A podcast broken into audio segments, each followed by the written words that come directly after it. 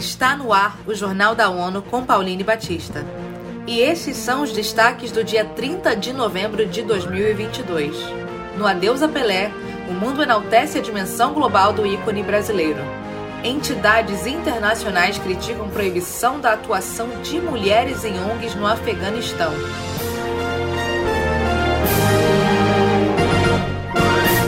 Agências e altos oficiais das Nações Unidas se juntaram aos fãs e personalidades globais na homenagem ao Rei Pelé, incluindo chefes de Estado e de governo, instituições, clubes e figuras dos esportes e da cultura. Pelé foi convidado pelas Nações Unidas para a função de embaixador da boa vontade da Conferência da ONU sobre Meio Ambiente e Desenvolvimento Rio 92. A Organização das Nações Unidas para a Educação, Ciência e Cultura, a UNESCO, lamenta o falecimento do que foi campeão do esporte da agência desde 1994. Edson Arantes do Nascimento morreu na quinta-feira aos 82 anos em São Paulo, onde esteve hospitalizado desde 29 de novembro. Pelé é aclamado por ter levado o Brasil a vitórias nas Copas do Mundo de 1958, 1962 e 1970. O astro brasileiro é considerado um dos maiores artilheiros da seleção de seu país, com 77 gols. Altos funcionários e agências das Nações Unidas reagiram ao anúncio das autoridades de facto do Afeganistão proibindo que mulheres atuem em ONGs fornecendo ajuda humanitária.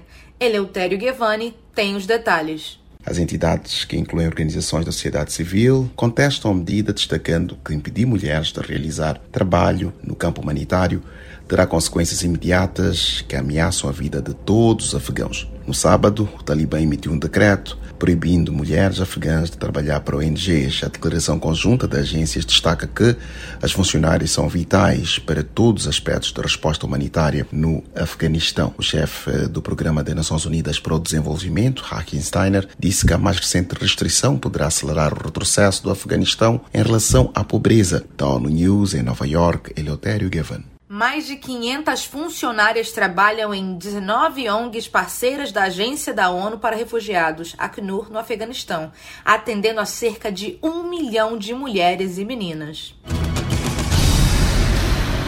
Vários peritos em direitos humanos afirmam que pessoas com ascendência africana estão sujeitas a múltiplas formas de discriminação na Austrália, xenofobia e racismo sistêmico. Monica Grayley traz os detalhes. O grupo de especialistas em pessoas descendentes de africanos diz que o racismo está ocorrendo em todas as esferas da predominantemente branca Austrália.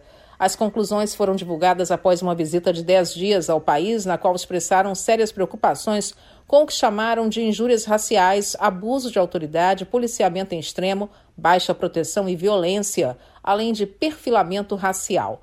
A presidente dos especialistas, Catherine Macula, ouviu relatos de discurso de ódio e do uso de estereótipos raciais partindo de alguns políticos e pela mídia da Austrália.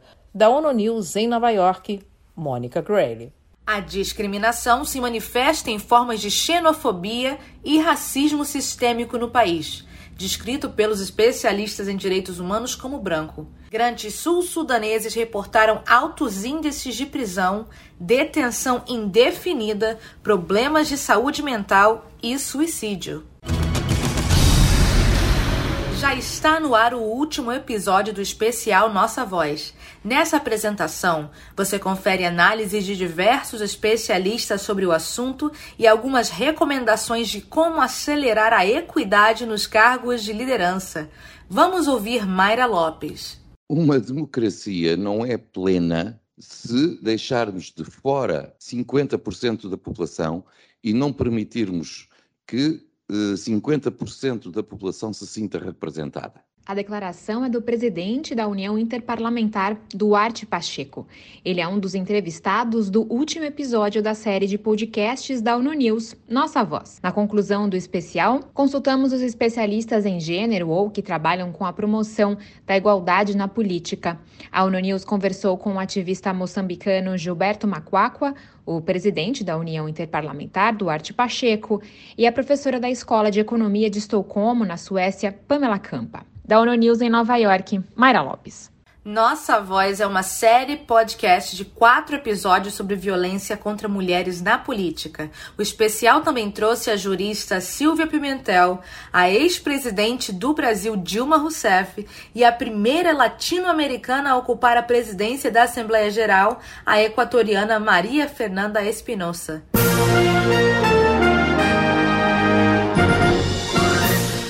Esse foi o Jornal da ONU. Confira mais detalhes sobre essas e outras notícias no site da ONU News em português e nas nossas redes sociais. Para nos seguir no Twitter, acesse arroba ONU News.